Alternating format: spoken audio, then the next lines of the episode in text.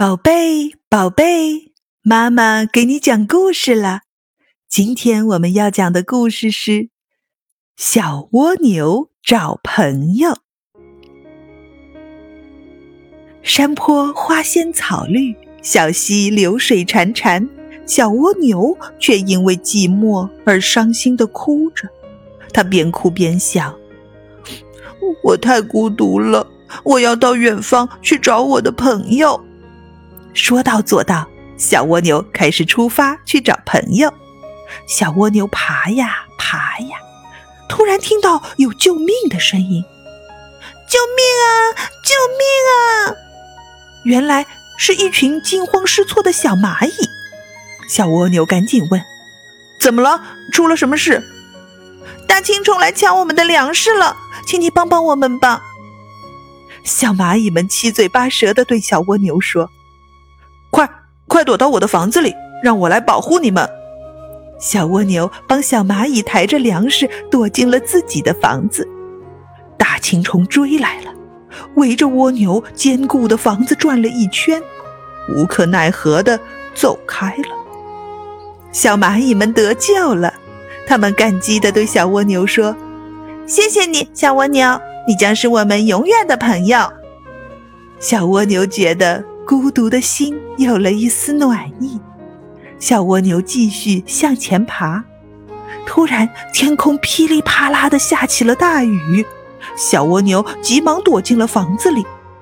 这时，只听见一个细小的声音说：“蜗牛大哥，让我到你的房子里躲躲雨好吗？”